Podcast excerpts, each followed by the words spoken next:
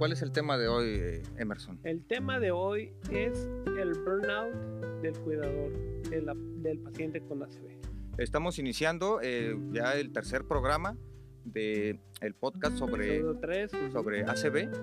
Eh, vamos a estar publicando, ya saben, en Facebook, ya estamos en Spotify también y tenemos publicaciones pendientes todavía en iTunes o Apple Music vamos a tratar de diversificar un poco y pues hemos tenido una muy buena audiencia, comentarios muy interesantes y, nos estamos eh, nos estamos poniendo en una posición en la que esto está teniendo cierta relevancia. ¿Qué opinas al respecto antes de comenzar ya, ya de lleno el tema? Así es, Juan Carlos. Yo eh, creo que es una necesidad en la población eh, el apoyo o el acompañamiento psicológico a este, este sobreviviente. ¿Por qué? Porque si bien las instituciones médicas se encargan de la parte de los medicamentos y alguna que otra terapia física, está la parte en donde se descuida la salud mental.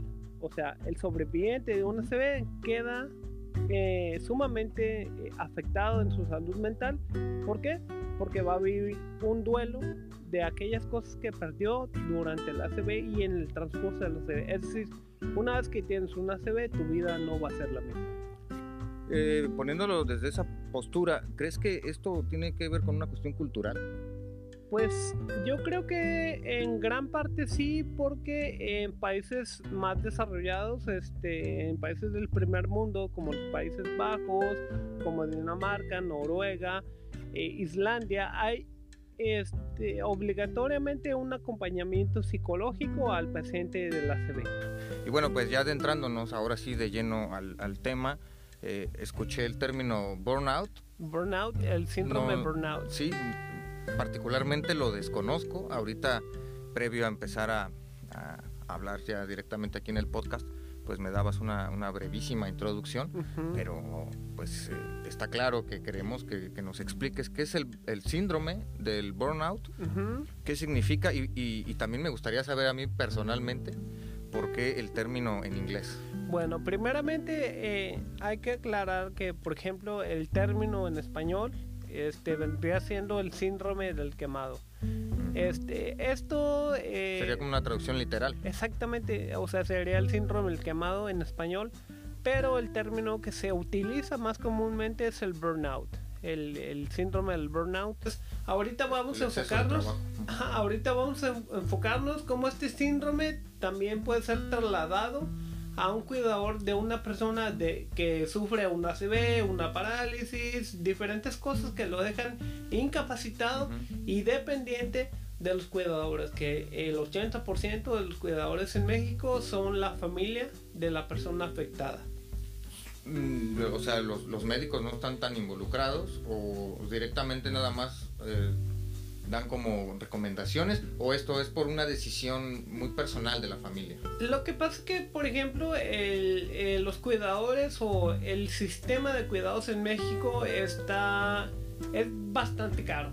Es bastante ah, inaccesible porque, por ejemplo, es un problema. Dices tú, este, ¿cuánto le podré pagar, no sé, a una persona que, por ejemplo, sepa enfermería, o sea, terapeuta, o mm. sea, o X cosa, ¿no? Sí, porque requiere de, una constancia que, no tiene un límite de tiempo. Entonces, por ejemplo, supongamos que por ocho horas, ¿cuánto se te haría bien pagarle a un profesionista? Porque regularmente son profesionistas los cuidadores, fisioterapeutas, psicólogos, enfermeras. Entonces, calcula tú cuánto sería eh, lo ideal para un sueldo de un cuidador.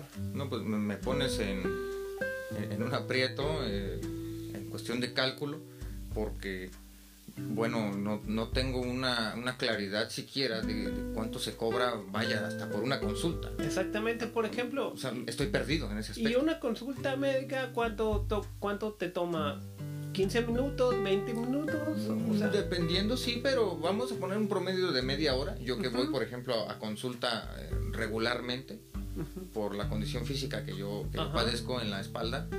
Pero bueno, ahorita ya yo llevo cierto tratamiento y la consulta es eh, específicamente 30 minutos, no dura más. Y el costo pues vamos a promediarlo entre 500 y 600 pesos, porque pues tengo que ir a consulta con un especialista, no voy al seguro o algo así. Así es. Y, pero no es una condición de, de, incapacidad, nada más es una cuestión de mantenimiento y de seguimiento. Quiero pensar que esto se multiplica con una situación, vamos a decir, de ACB, por ejemplo. Por supuesto, por ejemplo, eh, si tú les pones a una enfermera titulada y que, este, no sé, que gane bien, que eh, cuida a un familiar tuyo. Le dices, te voy a pagar eh, dos mil pesos por ocho horas. Y ella te va a decir, no, por supuesto que no, porque el trabajo de esa enfermera vale mucho más que los dos mil pesos. Entonces, Sí, porque no solo es mano de obra, por llamarlo así. Exactamente, entonces la cuestión aquí es que el trabajo del cuidador es sumamente necesario, pero está sumamente caro aquí en México. Entonces, si hablamos de una familia cuyos ingresos no pasan los 12 mil pesos mensuales y si hablamos de que tiene que pagar eh, dos mil pesos por ocho horas, pues no, no, no hay como. Se, les va a ir eh, y, no va a alcanzar. Exactamente, no hay como. Aparte, las medicinas, las terapias, los tratamientos que, que pueden derivarse de esas eh, manifestaciones médicas como el ACV, como la parálisis, como los accidentes, como la diabetes. Hay un montón de gente que queda este, eh, imposibilitada para poder valerse por sí misma a raíz de estas enfermedades este, como la diabetes, ¿no? Este, Entonces, si nos ponemos un poquito a pensar, el cuidador aquí en México está, los que hay, están muy mal pagados y lo que deben de ganar, pues dices tú, pues es que sí es justo, pues tú eres un profesionista, un profesional de la Se presentan estas dos perspectivas, ¿no? En la que yo requiero eh, que, que, tú me atiendas porque es tu especialidad, porque es tu trabajo, o sea, lo planteamos y, no obstante está la otra postura en la que, oye, sí lo hago, pero es que no me estás pagando lo justo. Exactamente. entonces esa brecha está ocasionando que el familiar directamente o personas muy allegadas sean las encargadas de esto. ¿Cómo se produce o cómo llega el burnout? ¿O cómo se traslada? Porque hablabas también de que se llega a, transmitir de alguna manera. Sí, volviendo al, al burnout, este síndrome del quemado, se da por dos factores primordialmente, por el estrés y por la angustia. Entonces, una persona que está estresada genera un montón de tensión en el cuerpo. ¿Por qué? Porque el estrés es un mecanismo natural que te prepara para que hagas, eh, para que puedas pelear o que puedas huir. Sin embargo, en la vida moderna esto no es necesario, pero aún así seguimos generando estrés en el cual nuestros músculos se van a tensar, nuestros pensamientos van a estar más rápidos, nuestras acciones van a ser más rápidas y este estrés, este desgaste que se va generando en el cuerpo eh, tiene una, una manifestación, un, resentimiento, pues entonces mm, en la salud directa. Me llega ahorita a la mente, por ejemplo, que mi cuñado acaba de padecer una... Eh, tiene una, una, situación en la columna similar a lo que yo tengo, okay. pero él a raíz de un choque que tuvo acá en Estados Unidos. Entonces, bueno, ahorita mi hermana eh, está con unos niveles de estrés que en mi vida le, había visto, ¿no? Entonces, es porque eh, el, solo escuchar los gritos de dolor, la impotencia que, se propicia por la invalidez eh, momentánea que tiene ahorita, aunado a que pues tiene a sus dos hijos pequeñitos, entonces es un nivel de estrés con el que no estamos acostumbrados a lidiar y, y, y, en algún momento pues vamos a vamos a explotar. Quiero quiero entender que va por ahí este asunto. Sí. Eh, ahora, por ejemplo, si vemos que este burnout o este agotamiento físico que se da en los trabajadores a raíz de un empleo en donde puedes despersonalizarte totalmente. ¿Y qué pasa? Mucho. imagínate cuando tú eres el familiar de una persona que se encuentra, eh, por ejemplo, en el caso de tu cuñado, en agonía, en dolor físico, en diferentes eh, manifestaciones que son de, propiamente del dolor, ¿no? Entonces, traslada este estrés a la persona que está cuidando al enfermo o a la persona que está incapacitada. Este mismo estrés, cuando es o forma parte de los cuidadores, El síndrome de estrés traumático en el cuidador es bastante grande. Hay personas que no lo sufren como, como tal, pero sí tienen algunas manifestaciones.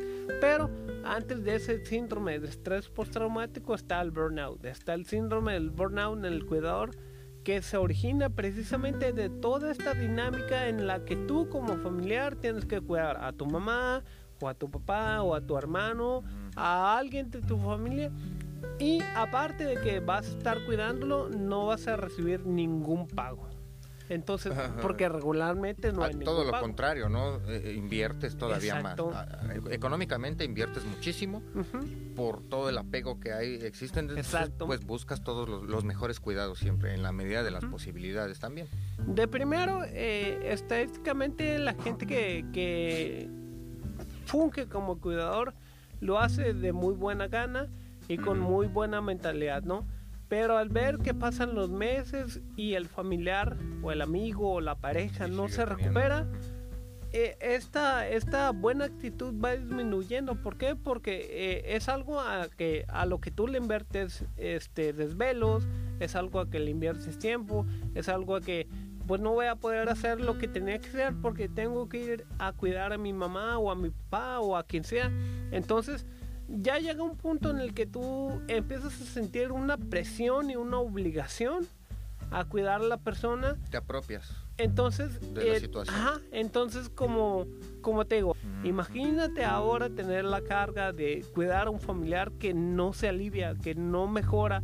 Entonces, este síndrome de, de burnout o del agotamiento es algo muy normal que está pasando aquí en México y es algo que se tiene que atender rápidamente porque los números están creciendo bastante. ¿Hay alguna medida que esté tomando el, eh, el sistema de salud, por ejemplo, que, conozcas? O, directamente hay campañas o no sé, las universidades, por ejemplo, también me viene a la mente eso. ¿Qué, qué tanto nos estamos involucrando desde la cuestión institucional hacia este, este y otros ¿no? padecimientos que hay? Pero este, como es muy intermedio, me suena que está muy invisibilizado. Así es. ¿Hay, medidas que se estén tomando? Mira, desconozco totalmente si el sistema de salud de México como país está actuando para eh, atender a esas personas que están sufriendo de, del síndrome de burnout o de estrés postraumático, este, a raíz de cuidar un familiar, ¿no? Entonces, eh, desconozco si el sector salud está atacando esa problemática, pero aquí, por ejemplo, en la universidad, aquí en, en la UABC, tenemos un programa que se llama SAM, en el cual es, es desarrollo, para el adulto mayor, en el cual es a los cuidadores eh, de asilo, de casas hogar, en donde cuidan gente mayor, adultos mayores, arriba de, de 60 años, que también generan el estrés postraumático y también generan el, el, burnout, se le están dando pláticas y talleres o cuestiones así. Incluso aquí mismo en la facultad, estamos en ciencias humanas, por cierto, aquí mismo en la, en la facultad eh, he visto que hay programas y, así es. muy involucrados. Así es. Algunos, algunos de los programas educativos este, sí tienen voluntariado para atender a esas personas que cuidan a otras personas. Entonces, pero desconozco totalmente si en México se está haciendo algo para, para que disminuya este síndrome o para que atiendan a las personas que lo están sufriendo. Entonces, bueno, pues ya tenemos una problemática ahí que, que, investigar primeramente como tarea. Exactamente. Y por otro lado, pues que a la cual darle luz, ¿no? Y ahora... Eh, ya está la manifestación, ya se está presentando este, este síndrome del agotamiento. ¿Hay tratamiento para esas personas? ¿Cómo es?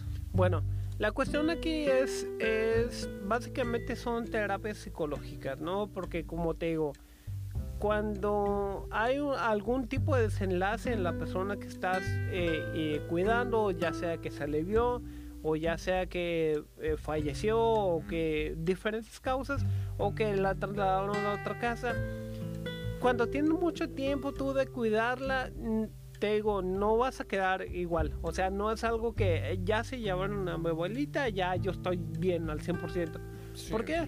Porque hay un estrés por traumático, porque es, eh, todo este proceso en el que tú iniciaste ayudando como, como un hijo, como un nieto, como un sobrino de buena forma y de buena gana, se convierte en una cuestión en la cual tú eres obligado por ti mismo a atender a alguien. Entonces, esto va a generar un montón de cosas. Eh, entre ellas es la angustia, la ansiedad y sobre todo el estrés. Entonces, las terapias psicológicas van enfocadas en que tú puedas eh, de alguna forma distribuir esas sensaciones que tienes de ansiedad, culpa, nostalgia, de alguna forma que tú eh, comprendas que es algo que, es natural y que pasa en, en muchos casos, pero que no eres responsable de lo que haya pasado, ya sea si... si... Y, yo creo que por ahí va este asunto, ¿no? Gran, parte de esta carga con la que nos quedamos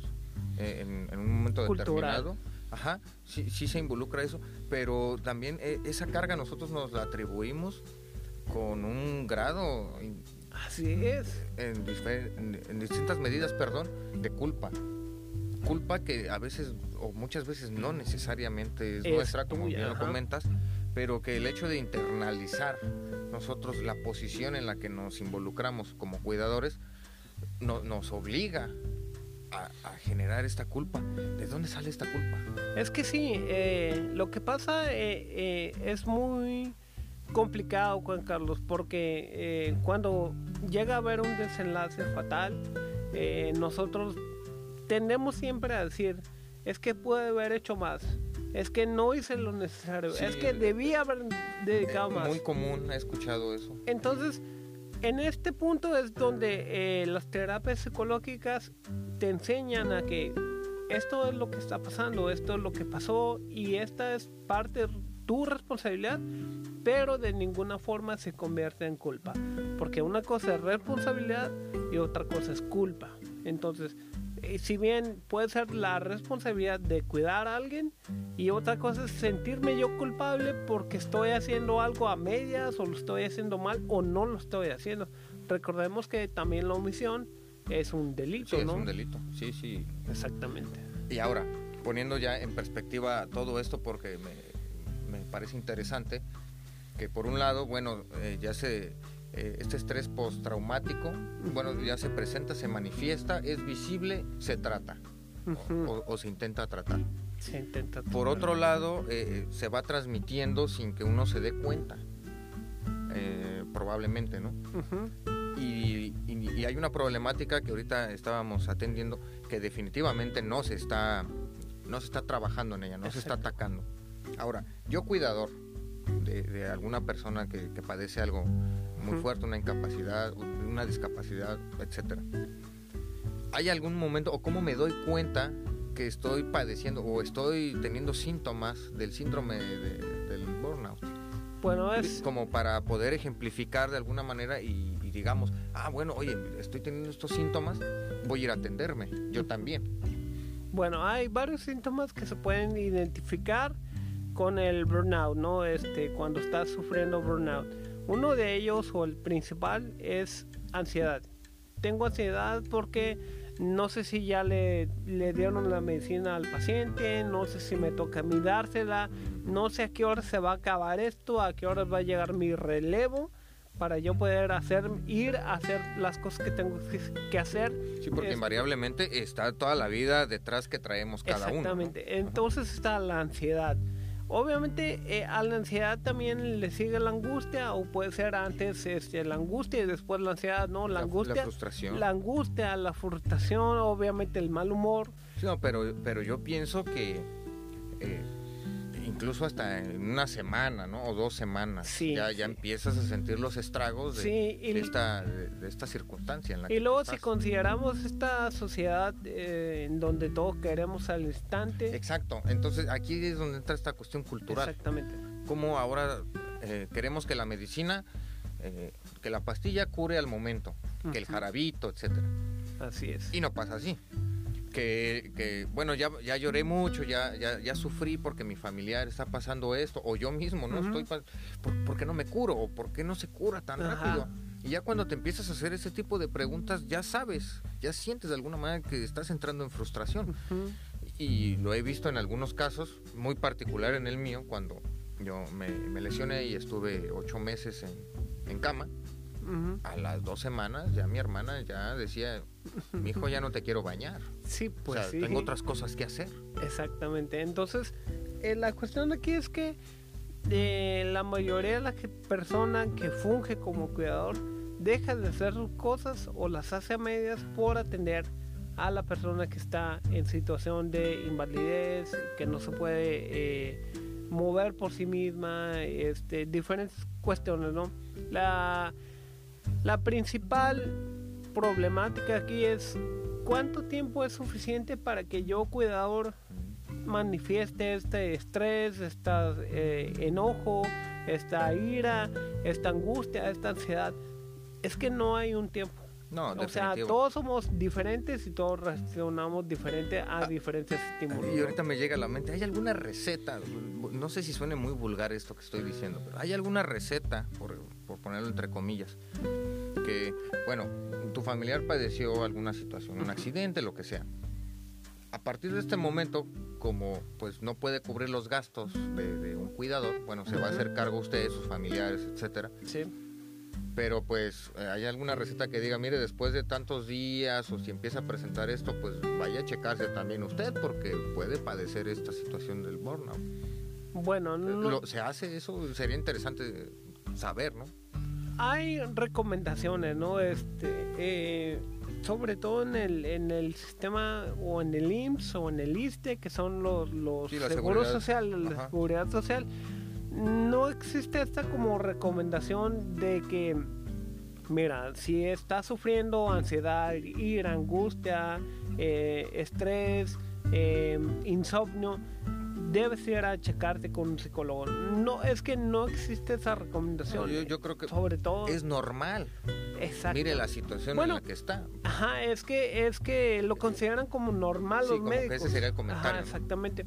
Pero la cuestión aquí es que es un es un síntoma que va avanzando y que va haciendo diferentes estragos, ajá, en, precisamente en el cuidador. Eh, aparte de la persona que está este, en cama o que está invalidades de movimientos, el cuidador también va sufriendo estas, estas estragos, pues estas cuestiones en las que pues de alguna forma tú como cuidador empiezas a sentir que no hay una salida y te empiezas a desesperar. ¿Por qué? Porque la persona no mejora o no va a mejorar o ya es demasiado tiempo el que estás cuidándolo.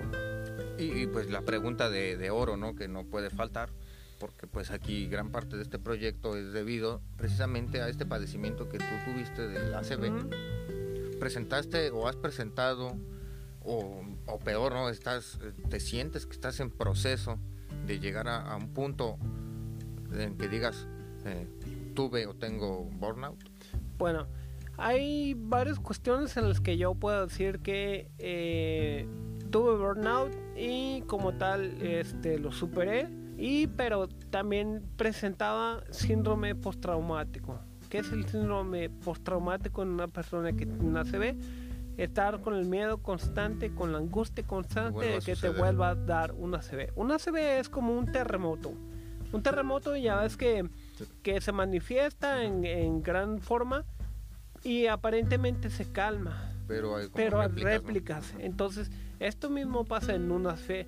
Si no te cuidas, si vuelves a la misma vida de antes, eh, probablemente va a haber una réplica. No hoy, no mañana, pero es probable que, que, haya. Ahí está entonces, la posibilidad. Entonces, este estrés, esta angustia, esta, esta incertidumbre de qué es lo que va a pasar contigo una vez que te dio una CB, obviamente genera un síndrome postraumático, ¿no?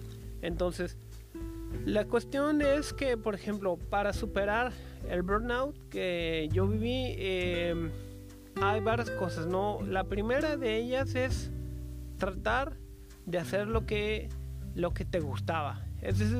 Obviamente hay gente que ya no puede mover su mano, no puede mover su brazo, su pierna, no habla bien y crea cierta frustración, que crea cierta ira y todo esto se va juntando. Pero en la medida que nosotros hagamos lo que nos gusta o hagamos por hacer movimientos, es en la medida en la que vamos a ir superando la plasticidad, ¿no? Que es la rigidez en el cuerpo. Entonces, una es moverse, la otra es tener una muy buena actitud. Yo sé que no es fácil, yo sé que la gente piensa que que, nada más es un échale ganas. Exactamente. Yo sé que mucha gente dice, ¿por qué si existe Dios me pasó esto a mí, no al vecino? Eh, uno empieza a buscar culpables Exactamente. de todo, ¿no? O sea, además de la culpa que a veces se, autoimpone uno, también buscas por fuera, ¿no? Entonces la cuestión es que te pasó a ti. Entonces, eh, obviamente hay personas a, las cuales les dio por herencia genética, ¿no? Que están propensos a desarrollar enfermedades del corazón, eh, vasculares, enfermedades de la sangre que son como la hepatitis, como la diabetes, como la anemia. Entonces, hay personas que están ya predispuestas a que les pase y hay personas que son completamente sanas, pero el estilo de vida que llevaron deriva en un ACV. El ACV no es más que la manifestación de cómo tú te has portado en tu vida si fumaste mucho, si te desvelaste mucho, si no comiste a tus horas. Ni me digas porque ahorita... perdón, perdón. Voy a esto, ¿no? Sí, sí. Ni me digas, doctor, porque ahorita salgo llorando de aquí. Sí, entonces, obviamente no a toda la gente le da y no toda la gente es propensa a que te dé una CB, pero los factores de riesgo son bien claros, ¿no? El fumar, la mala alimentación, no hidratarse, este, no hacer ejercicio, todos estos factores son e, e, acumulativos. Esos hábitos, ¿no? Que tenemos Exactamente. estar comiendo papitas por, nada más para calmar el hambre y no comer comida. Sí, la sal es malísima para, para la, la, presión alta, ¿no? Eh, que es la principal causa por la que se revientan las, las venas que distribuyen la sangre al cerebro, ¿no? Entonces, el ACV es únicamente la manifestación de aquellas cosas que nosotros hicimos en exceso como, como ya lo venimos diciendo, el ACB te va a dar ya sea por herencia o por la forma en la que tú te has manejado. Y, ahorita mencionaste algo que a mí me parece muy correcto porque yo no lo veía de esa manera, de hecho yo era de una posición muy contraria, la actitud. Exactamente.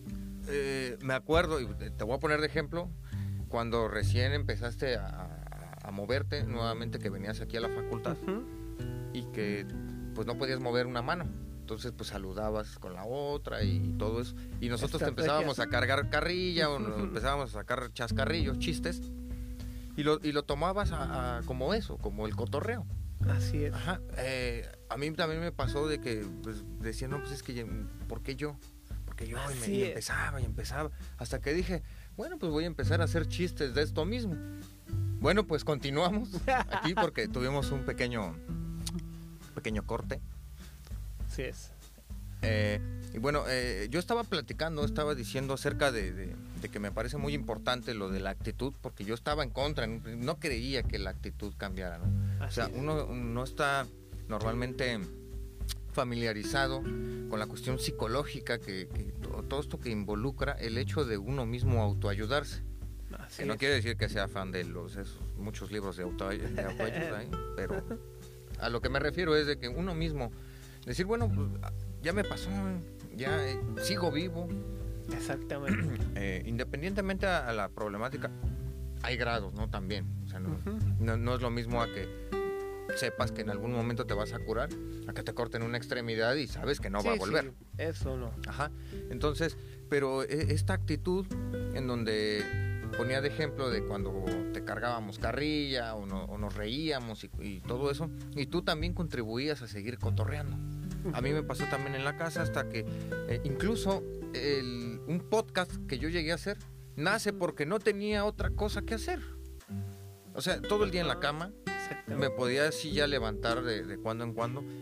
Y, dije, bueno, necesito una manera de, tener comunicación con la gente, de tener contacto. Entonces de ahí surge también un, proyecto que, en el que estamos involucrados, que estamos reviviendo ahorita, y la actitud fue la que me empezó a ayudar. ¿Por qué? Porque dejé de pensar en que me dolía.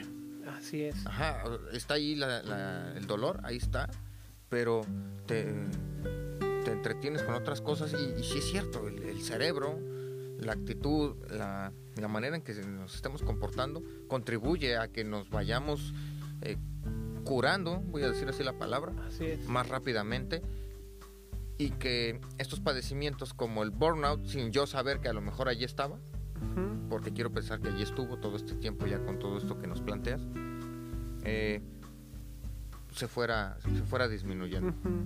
Ahora, la pregunta ya, yo creo que para cerrar y que nos ayudes a concluir esta situación, es, eh, ¿el burnout o burnout se queda o desaparece en algún momento? En algún momento tiene que desaparecer. Eh, es por ley eh, natural y ley humana que todo lo que sube tiene que bajar, ¿no? Este, y ley de, de la física. Entonces. Andas muy newtoniano hoy. La cuestión es que. la cuestión es que. Eh, sí desaparece, pero nosotros también tenemos que cambiar aquello que nos está generando el burnout. Por ejemplo, el empleo, por ejemplo, eh, no sé, la escuela, la academia, por ejemplo, no te digo que dejes el empleo o que dejes la escuela, pero sí, por ejemplo, si puedes bajarle una clase a, tu semestre si está muy cargado, pues hazlo. Cambiar la rutina, ¿no? Dentro de, lo mismo que ya llevas a cabo. Si puedes no llevarte el trabajo a casa, estaría excelente. Eso para cualquier cosa, ¿no? o sea, en todos los aspectos, padezcas o no, lo que sea, no hay que llevarse los problemas a ningún otro lado. Y por ejemplo, si estás en la situación en la cual tienes que cuidar a un familiar que está incapacitado para moverse, eh, que repartas, ¿no? Que repartas la responsabilidad entre tus otros parientes y entre todos cuiden a, la persona. Y si estás tú solo con esa persona, pues vas a tener que pedirle ayuda porque tú también necesitas tú estar bien para poder cuidar a la otra persona. Y, esa ayuda yo creo que comienza, ya decíamos, con la actitud, ¿no? Con mostrarle que la actitud también tiene que ir, ir Exactamente. Entonces, eh, en la cuestión en la que te decía, pedirle ayuda a la persona que está incapacitada de moverse, a veces cuando nosotros no podemos movernos, a veces cuando nosotros no podemos hacer lo que hacíamos, solemos ser bastante crueles con las demás personas. Entonces, hablar con la verdad a la otra persona y pedirle que por favor contribuya contribuya a su a su a la actitud o a su mejoramiento sí no a final de cuentas se trata esto de que con, con, mi buena actitud que yo también esté presentando, tratar de contagiarte, pero siendo lo más honestos posible siempre y sin tratar de, o sin decir las cosas de tal modo que la gente se ofenda, que nadie se ofenda. Simplemente, oye, te soy honesto, también esto me está afectando. No en la misma medida que a ti, porque eso es obvio, pero también me está pasando a afectar. Siempre. Entonces, ayúdame Exacto. Y, nos ayudamos eh, ambos, ¿no? O todos. Siempre hay opciones, siempre hay cuestiones para que nosotros podamos afrontar diferentes causas o eventualidades. Únicamente es ponernos a pensar un poco en cómo le haría yo si esto fuera de esta manera. Sí, la empatía. Exactamente. Entonces, la cuestión aquí es este, echarle muchas ganas desde la parte de la persona que está incapacitada hasta la persona que le está cuidando. Porque esa mentalidad, ese, eh, esa sinergia va a hacer que nosotros nos recuperemos un poco más rápido. No, no es milagro, no va a pasar de la noche a la mañana, pero la buena actitud tiene que estar. Tiene que estar. Es imprescindible ya a estas alturas y más con, con el modo de vida que hoy por hoy llevamos y, todo el entorno que está aquí. ¿Cómo cierras el programa de hoy? Bueno, lo cierro con el refrán japonés que eh, dice siete caídas y ocho levantadas. Eso funciona bastante bien para las personas que sobrevivimos a una CB. Siete caídas, ocho levantadas. Bueno, pues ahí lo tienen. Eh, vamos a seguir eh, tratando este tipo de temas aquí Emerson pues es el, encargado que, nos va a estar trayendo. Vamos a buscar más invitados también. La próxima semana vamos a tener una eh, doctora este, muy especial que nos va a hablar de las pérdidas. ¿Qué es lo que perdimos nosotros con el ACB? en cuanto a actitudes, este, ah, habilidades. Toda la extensión de la palabra pérdida lo que es una pérdida, ella es una tanatóloga. Una tanatóloga es una persona que se dedica a estudiar aquella parte en donde tú estás pasando por una situación muy difícil como por ejemplo la muerte o la pérdida de la salud y de qué manera nos puede dar estrategias para que nosotros afrontemos estas cuestiones, ¿no? Sí, y es algo que va de la mano con esto que estamos planteando ahorita. Exactamente. Ah, Así bueno, pues ya, para que estén al pendiente. La próxima semana vamos a hablar de la pérdida y el duelo. Ah, temas, temas que pueden irse para muy largo, ¿no? Y aquí lo más importante pues es que nos comenten, que, que nos ayuden también con sus aportaciones, con sus dudas, porque también nosotros las tenemos, particularmente yo. Ajá, por eso estamos aquí para, para ir aprendiendo y, y que pues si, si, esto saben que le puede funcionar a alguien más, bueno, pues compártalo, que para eso Exactamente. Estamos en Spotify. En Spotify, estamos en, en próximamente vamos a estar en iTunes. Apple, Apple Music o, también está Apple, Podcast. Podcast. porque acaba de eh, cambiar la plataforma. Exactamente. Eh, estamos en YouTube. En YouTube. En YouTube estamos como, ajá, como, eh, ajá, como sobrevivir a un ACB. ¿Cómo sobrevivir a un ACB? Estamos, Ese es el nombre. Estamos también en, en Twitter, que es arroba un ACB. Ah, ahí podemos estar. Para que nos sigan Para que comuniquemos ahí toda la información también y pues hagamos un poco más amplio la audiencia. Y recuerden, nos ayuda mucho si usted nos expone sus dudas, sus comentarios y por favor suscríbanse a las plataformas que tenemos para seguir haciendo estos podcasts. Sí, y ahí, todo es absolutamente gratuito en esas plataformas, entonces pues ahí está al alcance. Así es. Bueno, nos despedimos, Emerson. Juan Carlos. Nos, vemos en la próxima, la próxima semana y en el eh, sobreviviendo a una ACB. Ya, ahora sí ya me lo aprendí. Listo. Hasta luego.